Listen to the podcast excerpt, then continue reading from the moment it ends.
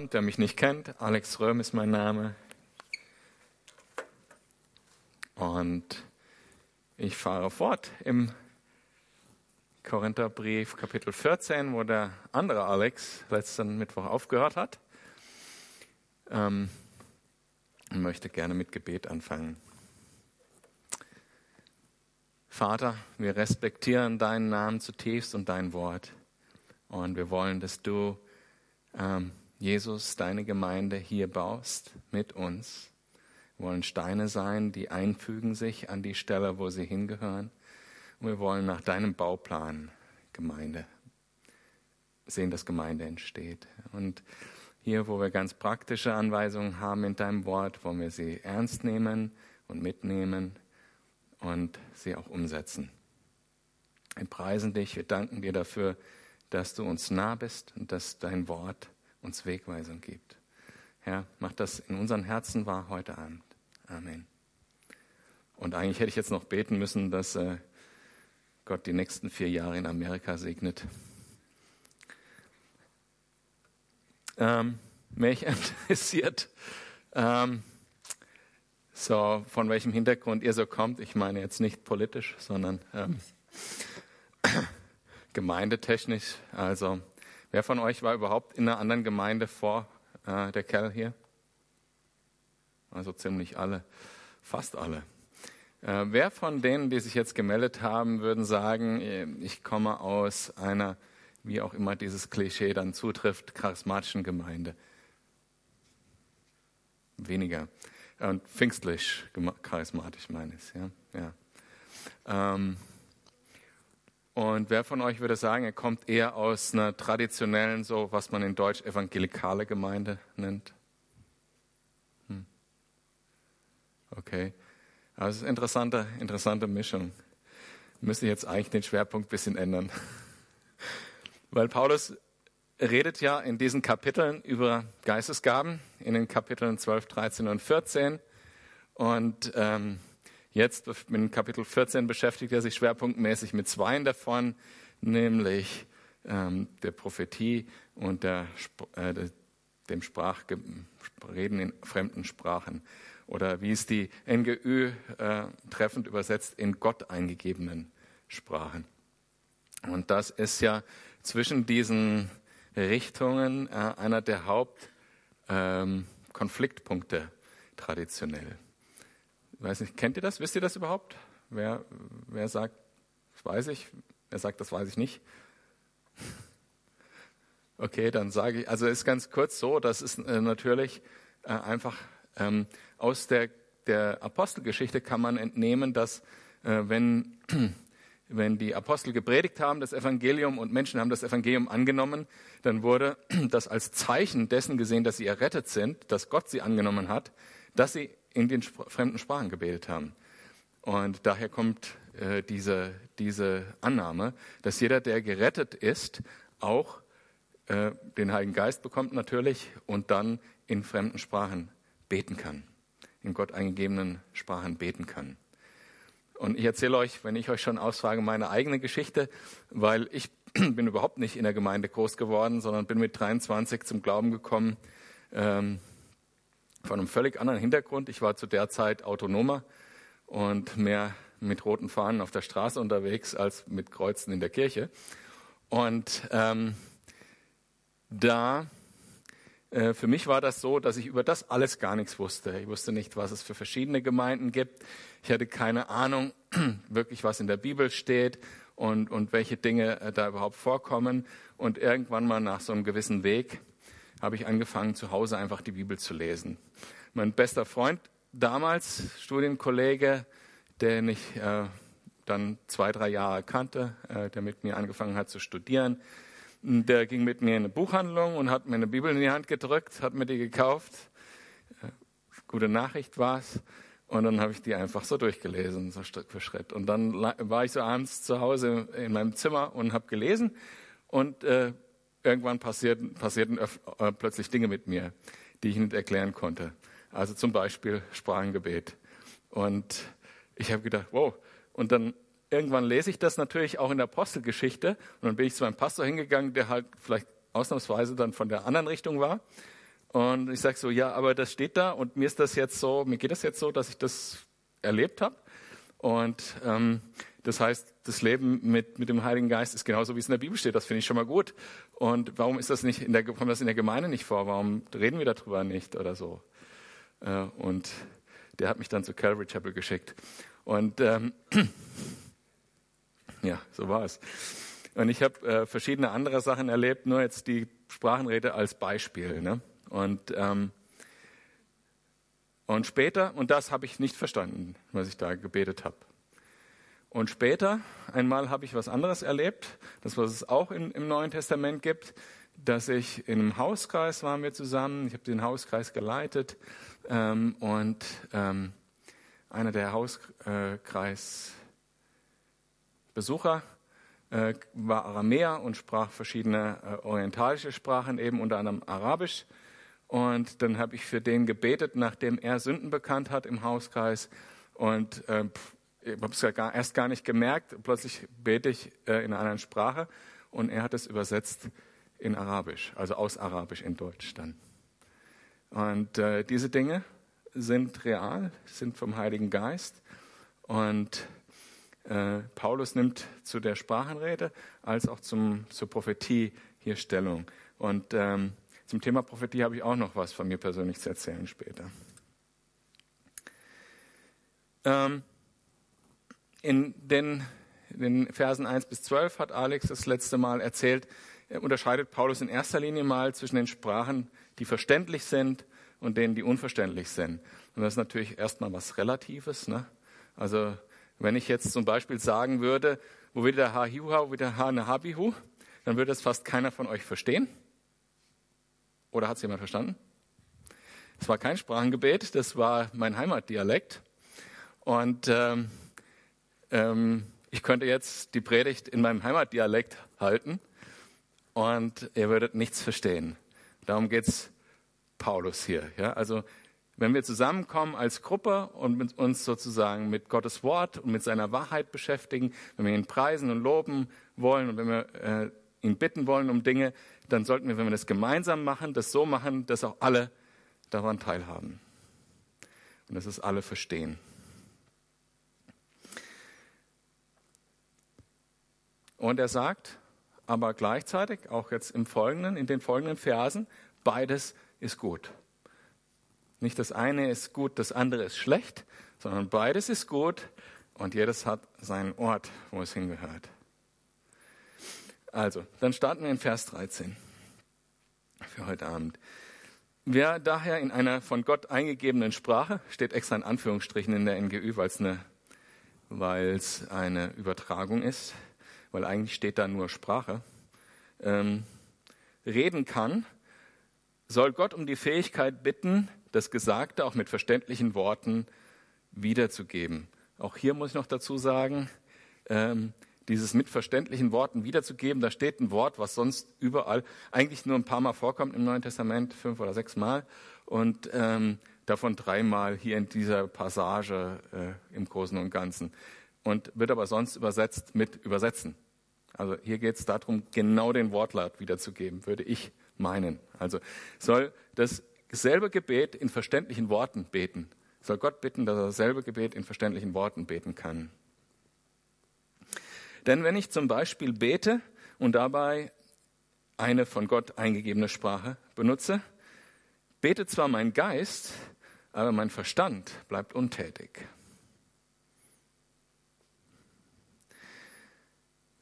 Gebet ist vielleicht einfach eine triviale Wahrheit, die ich jetzt ausspreche, aber Gebet ist Kommunikation mit Gott. Manchmal beten wir auch so, dass wir eigentlich die meinen, mit denen wir beten, aber eigentlich sollte Gebet ja, so war, oder?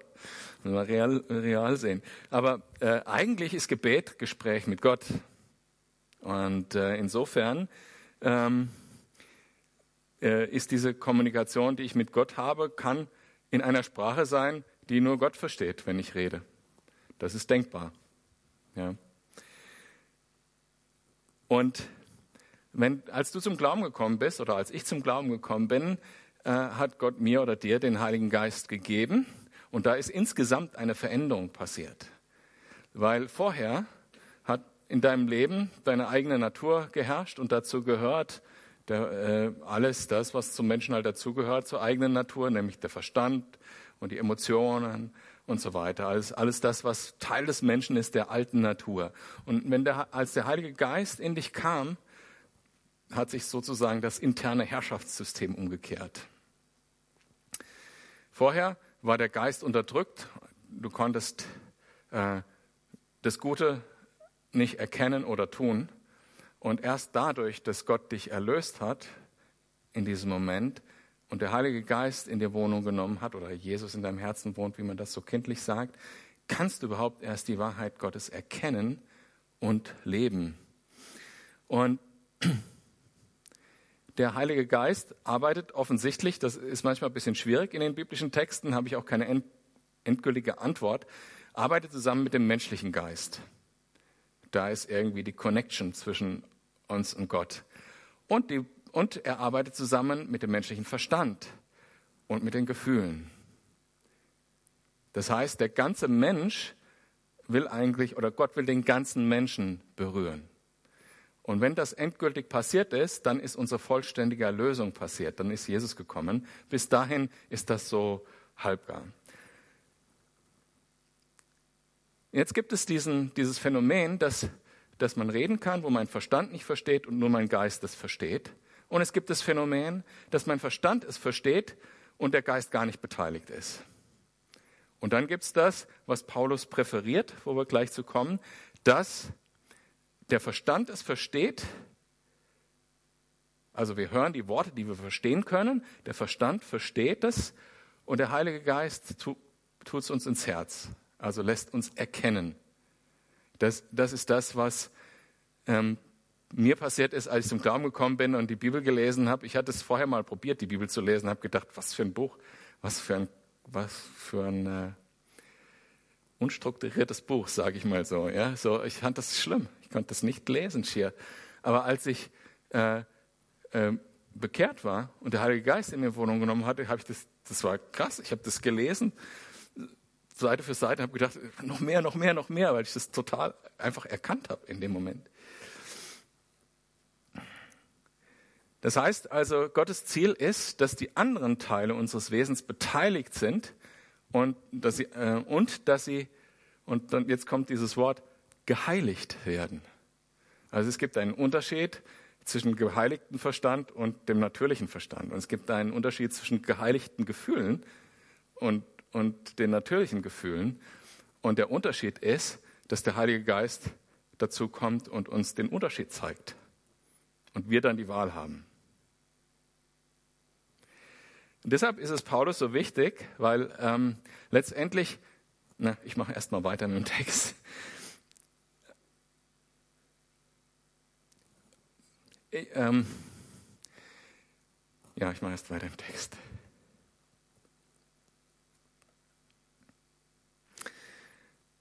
Fünfzehn, Vers 15. Was soll ich also tun?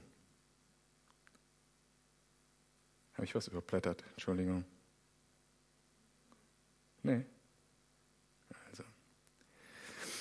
Was will ich also tun? Ich will auf beide Weisen beten. Auf die, bei der nur mein Geist zu Gott spricht, aber auch auf die, bei der mein Verstand tätig ist. Ich will auf die Weise singen, bei der nur mein Geist Gott lobt, aber auch auf die, bei der mein Verstand tätig ist.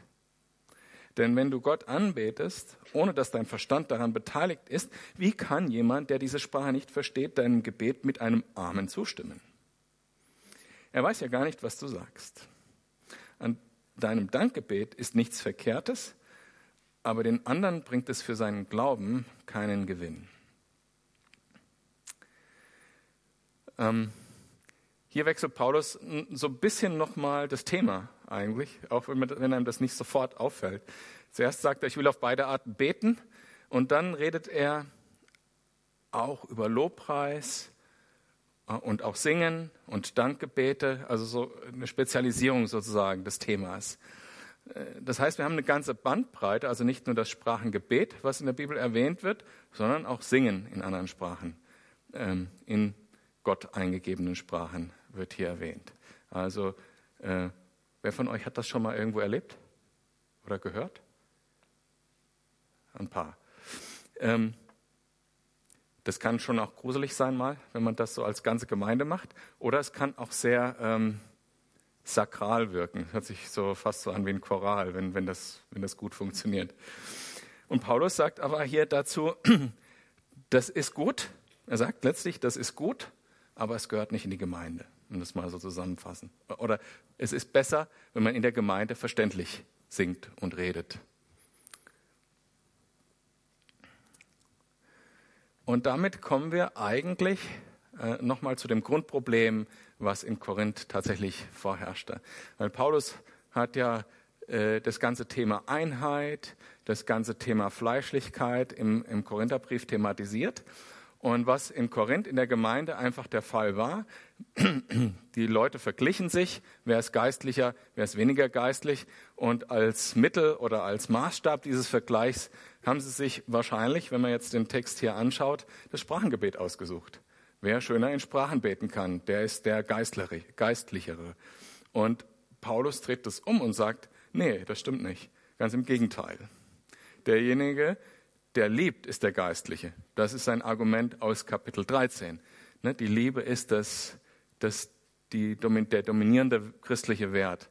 Und wenn etwas in der Gemeinde passiert, sagt er in Kapitel 2 mit Geistesgaben, dann geht es darum, der Gemeinde zu dienen. Aus Liebe. Darüber haben wir auch schon ausführlich gesprochen.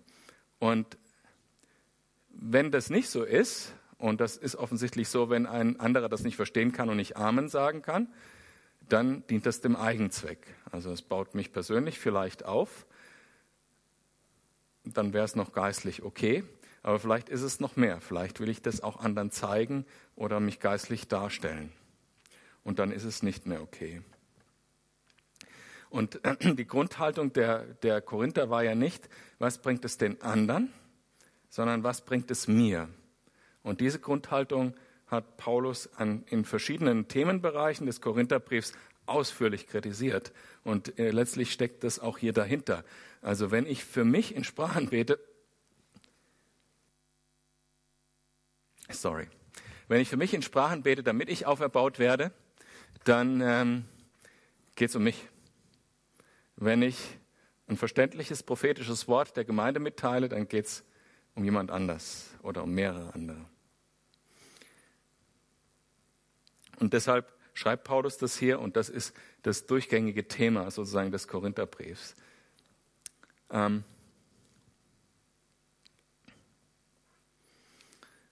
Vielleicht haben Sie irgendwie so Punkte für Geistlichkeit vergeben, wie schön das Sprachengebet war. Oder vielleicht haben Sie, ähm, weiß ich nicht, also kann man sich vorstellen. Ich habe das sowas nicht erlebt. Ähm, man kann das Gleiche, den, das Gleiche eigentlich auch mit verständlichen Worten machen. Ich weiß nicht, ob ihr das auch mal erlebt habt, vielleicht jemand, der so besonders gesalbt betet oder so besonders äh, krasse Worte verwendet beim Beten oder so. Das kann auch sehr ähm, manipulativ und selbstbezogen sein, wenn man das macht. Und das ist ja eben genau die Kritik. Und ähm, Paulus dagegen will, dass es einen Dienencharakter hat und dass man es gemeinsam machen kann. Äh, in dem letzten Mittwoch äh, hat Alex auch erwähnt, und aber nicht weiter ausgeführt, da schreibt Paulus, ähm, dass wenn ich jemanden nicht verstehe, weil er in einer anderen Sprache spricht, bleibt ein Fremder für mich. Und man kann Einheit und Gemeinsamkeit und Kennen, zu, zur Einheit gehört ja einander kennen, nur erreichen, wenn man auch in einer Sprache unterwegs ist. Und der andere soll, ebenso wie ich das vorhin erklärt habe, die Worte in seiner Sprache verstehen, vom Geist in sein Herz bekommen und dann mit dabei sein. Also beim Gebet Amen sagen können, beim Lobpreis mitmachen können, von Dankgebeten ermutigt werden, dass Gott gehandelt hat in dem Leben des anderen. Wenn jemand nicht verständlich redet, fällt das alles flach. Vers 18.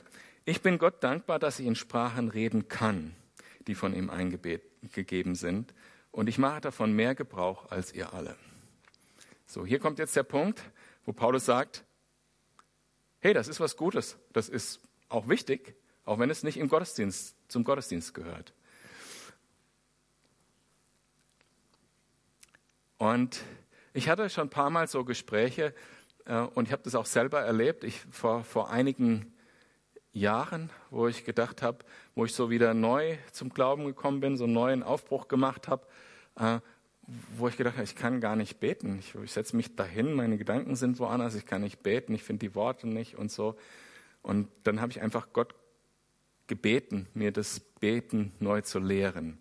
Und es gibt ja auch Situationen, habe ich auch in Gesprächen häufiger erlebt, dass Leute sagen, ich weiß gar nicht, wie ich beten soll. Ich bin auch so durcheinander, dass ich gar nicht anfangen kann. Und wenn ich, wenn ich morgens, selbst wenn ich morgens aufstehe und mir die Zeit nehme, dann wird aus dieser Zeit nicht richtig was. Und dann finde ich, ist es auch eine super Möglichkeit, das Sprachengebet, wenn man es von Gott bekommen hat, auch zu nutzen. Weil man dann den Verstand weglassen kann, der, der da gerade so stört, sondern einfach mal beten kann. Ja. Ist eine gute Gelegenheit und kann einen einfach zurückführen in diese, in diese Gegenwart Gottes.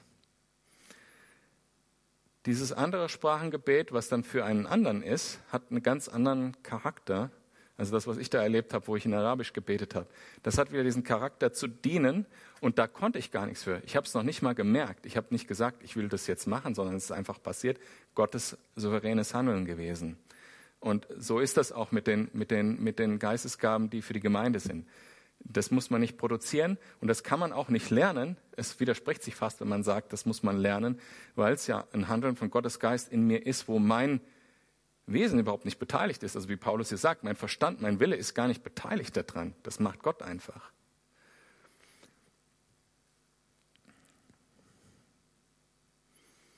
Wenn ihr also das Sprachengebet bekommen habt, und euch das Beten in eurer Muttersprache Mühe macht, dann nutzt das doch einfach. Oder besonders, wenn man emotional so durch ist, dass, dass irgendwie gebetsmäßig nichts geht, ist es äh, ein super, äh, wie soll man sagen, Rückzugsort. Einfach mit Gott auf diese Art und Weise einfach zusammen zu sein. Aber sagt Paulus ab Vers 19, wenn die Gemeinde versammelt ist, will ich lieber fünf verständliche Worte sagen, damit auch andere einen Gewinn davon haben und im Glauben unterrichtet werden, als zehntausend Worte in einer Sprache, die keiner versteht. Wenn ihr merkt, wechselt er hier nochmal das Thema. Jetzt redet er plötzlich von Unterrichten, von Lehre.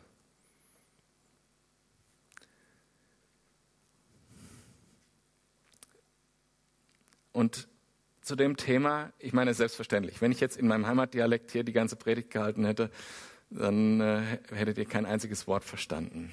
Ich hoffe, dass ihr die Worte, die ich gebrauche, versteht.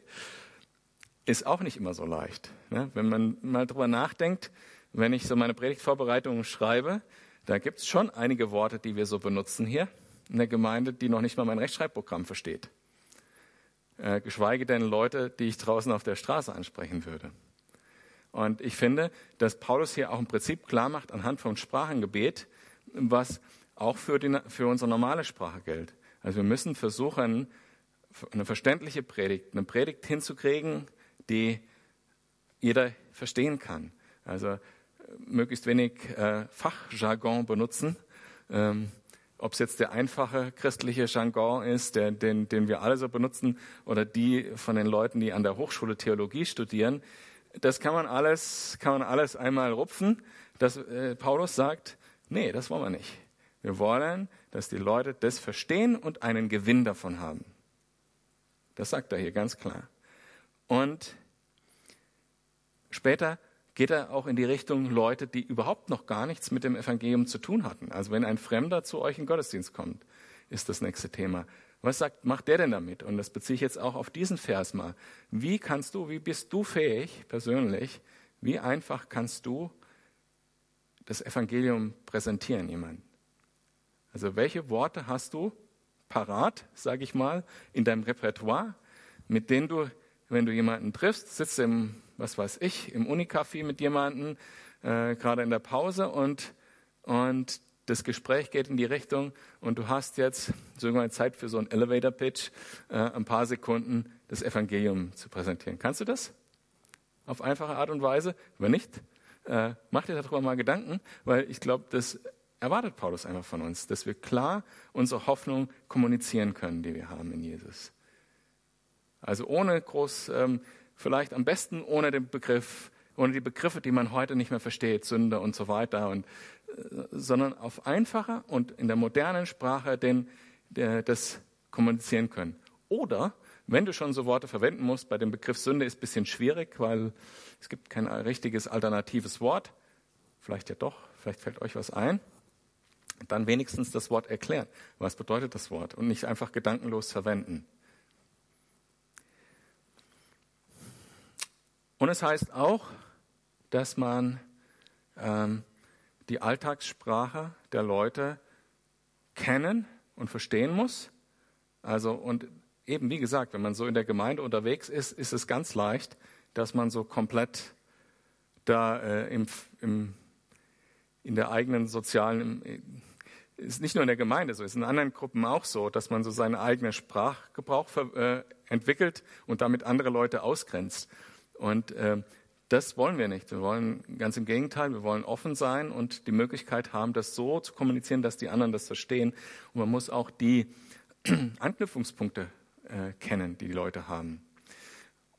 Und das ist unser Ziel auch, wenn wir predigen, dass wir irgendwo an die an den Punkt kommen, dass wir den Text erstmal verstehen in seinem, in seinem historischen Zusammenhang, im Zusammenhang auch äh, der Bibel an sich und des Kapitels, in dem wir uns gerade befinden, des Briefs, in dem wir uns gerade befinden, und dass man das dann so erklären kann, dass jeder Einzelne, also du Einzelner, der du da sitzt, ähm, das hernehmen kannst und sagen kannst, hey, äh, was, das habe ich jetzt verstanden mit meinem Verstand, und dass der Heilige Geist dann sagen kann, dass die Anwendung bei dir ist genau das und das.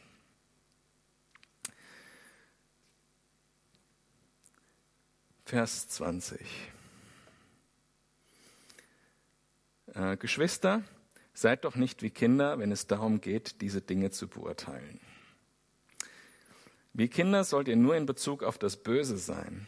In eurem Urteilsvermögen erweist euch als erwachsene Menschen. Also das Argument ist jetzt, seid wie Kinder. Das, das Argument hört man interessanterweise öfters, auch in einem Zusammenhang, wo man denkt, hm, glaube nicht, dass es im Gesamtkontext der Bibel so gemeint war, das wie Kinder zu sein. Ähm, manchmal habe ich das Gefühl, das ist einer der Argumente, wo Jesus das gesagt hat und Paulus hier. Ähm, das, das ist vielleicht eines der Dinge, die am meisten verdreht werden. Wir sollen, und hier ist das wie Kinder sein eigentlich in Bezug auf Unwissenheit äh, genommen. Also hier ist das Kindsein als Illustration für Unwissenheit gemeint. Und wir sollen bezüglich des Bösen unwissend sein. Also ähm, möglichst uns gar nicht damit beschäftigen. Und ich beneide wirklich jeden, der in der Gemeinde aufgewachsen ist und nicht so viel Böses kennt wie ich, ehrlich gesagt der nicht schon von früher Kindheit an mit Pornografie konfrontiert war, der nicht ähm, ähm, so viel gesehen hat, wie ich gesehen habe in verschiedener Hinsicht. Und äh, das finde ich gut. Einfach Unwissenheit des Bösen gegenüber. Und gestern Abend habe ich bei Frontal 21 einen Bericht gesehen über jemanden, der Internetbetrug äh, sozusagen äh, betreibt und der mit Kreditkartenbetrug ähm, Geld also eine halbe Million, hat er gesagt, hat er schon eingenommen damit. Und ich persönlich habe die Fähigkeiten, das zu machen. Ja? Ich bin da nicht unwissend. Ich kann das schon bevor ich Christ war. Also in den 80er Jahren ging das schon mit Telefonkarten und wir haben das auch gemacht. Und ähm, ich kann das auch heute, ich könnte das auch heute noch. Ich könnte ein paar Millionen mit, mit Internetbetrug, ohne dass mich jemand fangen würde, verdienen. Gut, ich habe das ja auch studiert.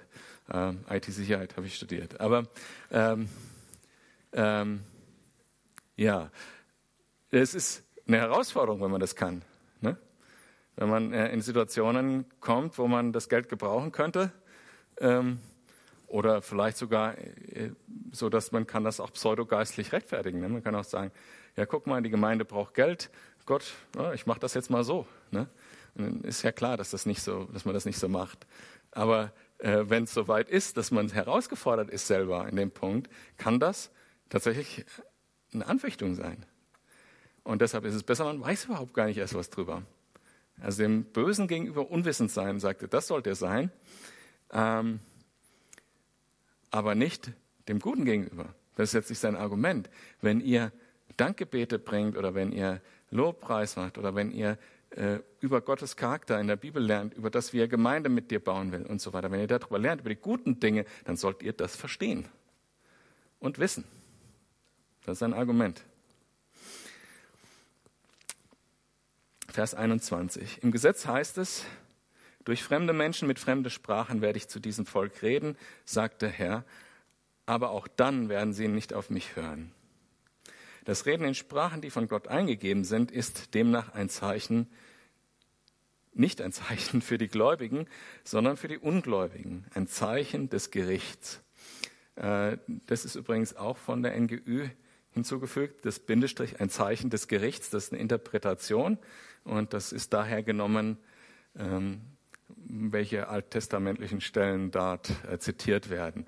Und das ist wohl entweder aus ähm, 5. Buch Mose 28 oder aus ähm, Jesaja 28, wo ähm, etwas Ähnliches gesagt wird. In der 5. Buch Mose 28, da sagt äh, Mose zu, zu dem Volk, also wenn ihr Gott den Rücken zukehrt, dann werden euch, werdet ihr von Leuten überfallen werden, die nicht eure Sprache sprechen. Also die Ausländer werden kommen und werden euch überrennen mit Militär. So, und äh, ähnlich äh, dann bei Jesaja 28. Und ich, wenn ich das, als ich das gelesen habe, habe ich zuerst gedacht, also welche Geschichte spricht davon, fremde Sprachen im Alten Testament und welche Wirkung die haben und warum sie gegeben wurde? Warum gibt es überhaupt verschiedene Sprachen? Wer kennt die Geschichte? Ja, der Turmbau zu Babel. Ne? Was war das? War das äh, ein Segen oder war das ein Gericht, dass Gott Sprachen gegeben hat, mit denen man sich plötzlich nicht mehr verstanden hat? Das war ganz klar ein Gericht über was? Über den Stolz der Menschen. Ne? Sie wollten ähm, einen Turm in den Himmel bauen, in Gottes Gegenwart hinein.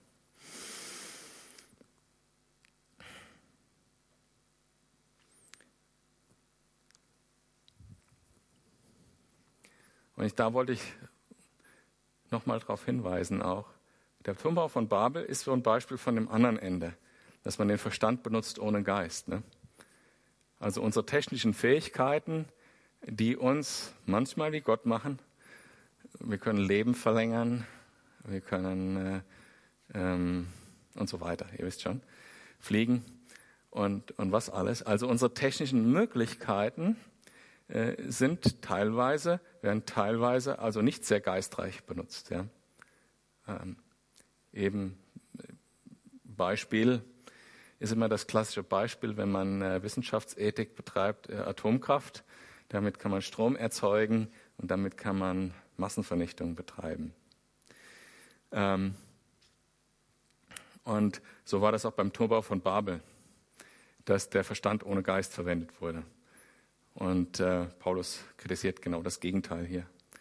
Ähm, und wir haben jetzt äh, vorher äh, jetzt diese ganze Zeit das Thema gehabt, wie ist der Einzelne im Vergleich zur Gemeinde. Also wenn du als Einzelner äh, viel in Sprachen betest, dann kann dich das ermutigen, das ist gut.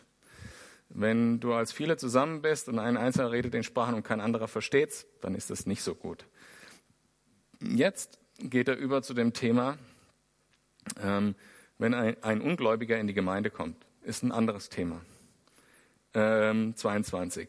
Darum dienen die Sprachen als Zeichen, und zwar nicht für die Gläubigen, sondern für die Ungläubigen. Die Weissagung aber, oder Prophetie kann, kann man hier auch sagen, ist nicht für die Ungläubigen, sondern für die Gläubigen. Wenn nun die ganze Gemeinde am selben Ort zusammenkäme und alle würden in Sprachen reden und es kämen Ungläubige äh, oder Unkundige herein, würden Sie nicht sagen, dass ihr von Sinnen seid?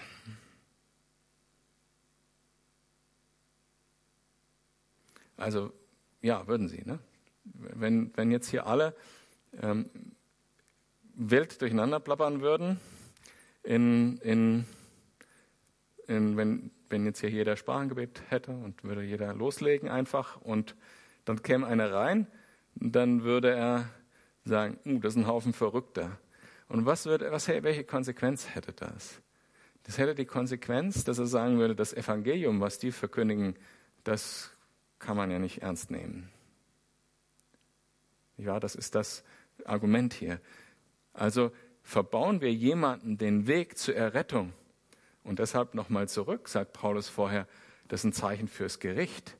Das ist ein Zeichen der Verurteilung der Leute, weil wir, die, werden, die Leute, die da praktisch von, entfernt werden vom Evangelium, dadurch, dass wir nicht weise mit dieser Gabe umgehen, die werden im Gericht bleiben, wenn sie das Evangelium nicht auf einem anderen Weg finden.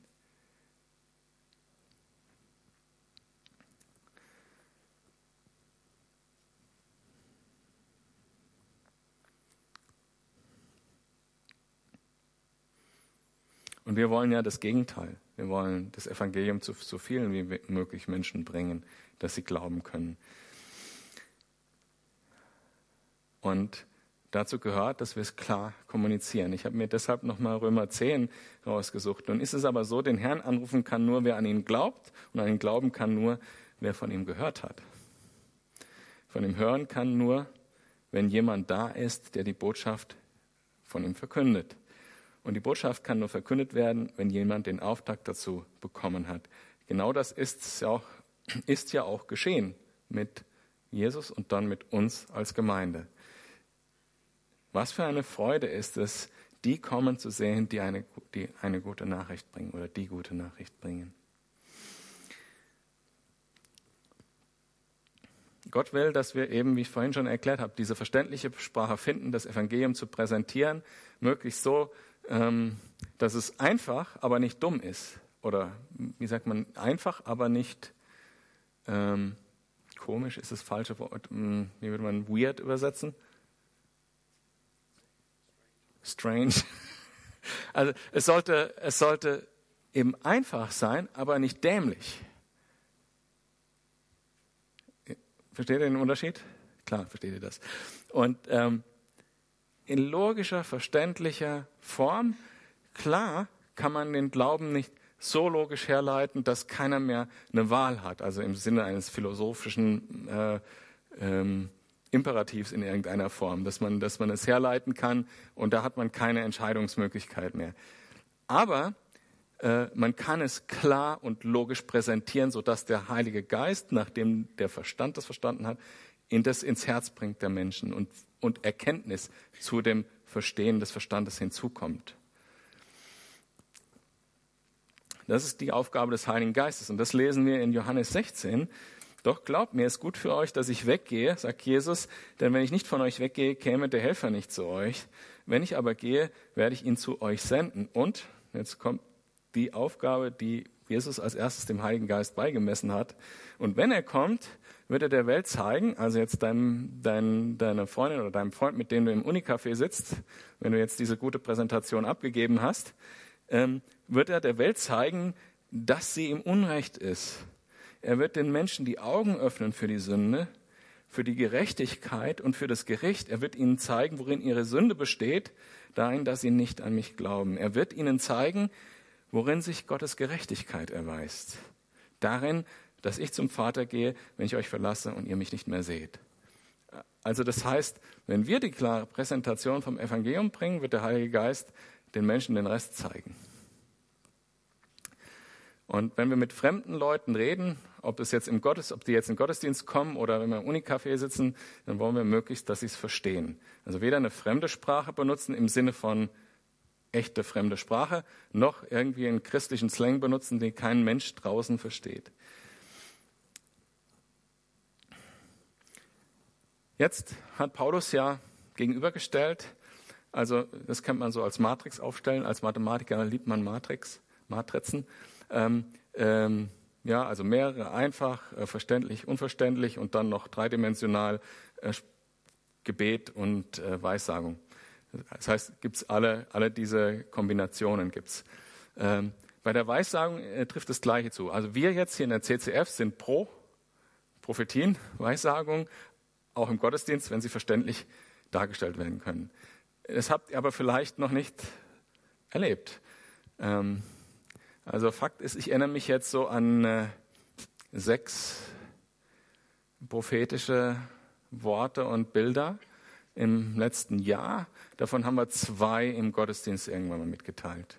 Das ist relativ, würde ich sagen, wenig, aber eben wie vorhin gesagt, ist ja Gottes, ist ja Gottes äh, souveränes Handeln, was er, was er tut. Und ähm, ich persönlich, für mich, ich weiß nicht, wo ich wäre, wenn, wenn es nicht hier, hier im Gottesdienst an einem Sonntag vor sechs Jahren oder fünf mal ein solches Bild gegeben hätte. Ich saß da oben ganz hinten und irgendjemand hat hier vorne ein prophetisches Bild äh, weitergegeben. Ich habe mir das als MP3 abgespeichert, ich habe es noch zu Hause. Da ging es, und ich erzähle es jetzt, damit wir den, den, Zusammenhang, also damit wir verstehen, was Paulus hier meint. Ähm, das war ein Bild, das war für alle anderen pff, irgendwie irgendwas. Ne? Da, die Aussage war, äh, in dem Bild kam vor ein Zug äh, im Abenddämmerung oder so, der ins Dunkel fuhr und in dem Zug brennt noch Licht. Und jetzt würde jeder sagen, ja, das ist so allgemein. Ne? Aber ich saß da oben und bin in meinem Stuhl runtergerutscht. Ne, so, weil ich gemerkt habe, wow, das ist jetzt Gott, der zu mir spricht. Und die Details will ich euch ersparen und warum das so genau auf mich zugetroffen hat, das hat auch ganz konkrete Punkte. Äh, aber es war mit 100 Prozent klar, das war für mich. Und für alle anderen haben das mit dem Verstand nur verstanden, das Bild, und haben gesagt, ja, Bild kann ich, einen Zug kann ich mir vorstellen und so. Äh, aber für mich war es was, das war direktes Reden von Gott für mich. Und das war für mich der Anfang, dass ich wieder äh, im Glauben vorwärts gegangen bin, dass ich Buße getan habe und wieder mit Gott unterwegs war. Und ähm, bin ich dankbar, dass es das gegeben hat, dieses Bild im Gottesdienst. Bin ich Gott dankbar für. Und sonst wusste keiner, um was es geht. Und es wissen überhaupt nur ganz wenige, dass das so war. Also der Person natürlich, die das mitgeteilt hat, habe ich das gesagt später. Und ähm, ja, und ich glaube, dass Gott sehr konkret durch solche Dinge spricht. Wir hatten ein anderes Bild vor, weiß ich nicht, zwei Monaten oder so. Da ging es um, wo sich Eltern von einem Kind verabschiedet haben und das Kind ging über die Straße und ging ins Licht. Und das ist manchmal ein bisschen schwierig, weil wir machen das ja so, dass ähm, wir Pastoren sitzen hier vorne und dann kommt jemand, der so einen Eindruck hat und sagt, ich habe das und das gehabt, äh, können wir das jetzt im Gottesdienst mitteilen. Und wir müssen uns dann über, äh, überlegen, ist das jetzt überhaupt für die ganze Gemeinde? Ist das für uns als Gemeindeleitung? Ist das überhaupt im Einklang mit Gottes Wort? Und so, und das müssen wir dann prüfen, bevor das dann der Gemeinde mitgeteilt werden kann. Und das war aber dann jetzt so, ich war aber auch nicht ganz einfach in dem Moment. Und dann äh, wurde das mitgeteilt und danach äh, waren fünf Leute ganz konkret angesprochen mit ganz konkreten Situationen und wo Gott auch ganz konkret was in, dem, in den Leben verändert hat oder und da reingesprochen hat. Also das ist gut und macht natürlich Sinn, wenn es in verständlicher Sprache mitgeteilt wird und, ähm, und dann aus, also praktisch mitgeteilt werden kann. So, und das sind die Prinzipien, die Paulus da hat. Also wir sollen es verstehen, es soll in Ordnung ablaufen, wir sollen den, diejenigen im Kopf haben, für die das ist. Und wir sollen die Sachen, die nur für uns sind, auch am besten in der privaten Sphäre lassen. Also was bedeutet das jetzt äh, konkret? Also er will, dass der Verstand beteiligt ist bei diesen bei diesen Überlegungen. Und Verstand ist ja auch manchmal ein bisschen was Schwieriges für uns, ne? weil Gott zu verstehen, den Eindruck will ich mal nicht erwecken, dass wir das so richtig können ähm, oder noch nicht wirklich können in vielen Fällen. Manchmal muss man es auch einfach akzeptieren und annehmen, aber es muss nicht notwendigerweise total dämlich sein. Und insbesondere stört mich die Logik, die ich manchmal höre, dass äh, Leute es als, als Beweis dafür hernehmen, dass es von Gott sein muss, weil es besonders dämlich ist. Weil sie sagen, ich wäre nie auf die Idee gekommen und das ist ja auch total bescheuert und so. Und das kann sein, Aber äh, manchmal wird es so argumentiert, als ob das geradezu der Beweis dafür wäre, dass es von Gott kommt. Und das glaube ich so nicht. Der, es ist häufig so, dass wir Dinge noch nicht verstehen, weil, weil wir nicht die Größe Gottes haben, nicht die Zukunft sehen können und so weiter, dass wir Dinge einfach noch nicht verstehen und dass wir sie im Glauben annehmen müssen. Aber dass Dinge nicht verstanden werden, ist kein Beweis dafür, dass sie von Gott sind. Also ne, einfach damit das nicht so umgekehrt wird, wie das so ähm, tendenziell manchmal in Zeugnissen rüberkommt. Und das Prinzip, was Paulus dafür als Hintergrund nennt, nochmal, äh, also zusammenfassend, ist Liebe. Also man muss darüber nachdenken, welchen Gewinn haben andere davon, wenn ich das mache. Ja, wenn ich jetzt eine Prophetie mitteile, glaube ich, das ist für jemand anders, hat davon jemand einen Gewinn, dann gehe ich äh, im Gottesdienst äh, ähm, zu, zu dem, zur Gottesdienstleitung oder zu den Pastoren und erzähle das Bild und ähm, bin offen, dass die mir sagen, nee, heute nicht oder ja, mach's nach der Predigt oder wie auch immer. Ähm, und das Prinzip verstehen, dass, dass es möglichst verstanden werden soll. Also wenn so ein Bild kommt, dann muss man zum Beispiel einfach mal überlegen, ist das, ein, ist das was Ermutigendes oder ist das was Zerstörerisches, das Bild? Ne? Also so, so wie die alten Propheten im Alten Testament, solche Prophetien äh, gibt es äh, seit der Offenbarung nicht, glaube ich. Ähm, Und er hat jetzt das bezogen auf das Verhalten der äh, Leute im Gottesdienst und auch in Bezug auf die Ungläubigen. Also daher sind prophetische Worte in verständlicher Sprache, verständliche Lehre, zeitgemäße Präsentation der guten Nachricht, Lobpreis in der Sprache, die in der Gemeinde gesprochen wird und Gebete in der Landessprache im Gottesdienst zu Hause. Das ist letztlich, was Paulus hier sagt da gehört das alles hin. Und so sehen unsere Gottesdienste in der Regel ja auch aus. Ja, bis auf, dass wir vielleicht äh, nicht so oft Prophetien haben oder so. Aber manchmal sieht auch Prophetie auch anders aus als das, was ich erzählt habe. Manchmal ist es auch so, dass ich hier irgendwie einen Text lese aus der Bibel und äh, erläutere, äh, was der im Kontext äh, bedeutet. Und danach kommt jemand zu mir und sagt, das hat so persönlich zu mir gesprochen, hatte jemand von meiner Situation erzählt. Und das war dann eine Prophetie, und von der ich in dem Moment auch gar nichts wusste. Ne? Kommt auch manchmal so. Also diese Dinge kommen vor in unserem Gottesdienst und das ist gut so. Und darüber hinaus ermutigt er uns im privaten Bereich das Sprachengebet zu praktizieren, äh, das wir vielleicht nicht verstehen.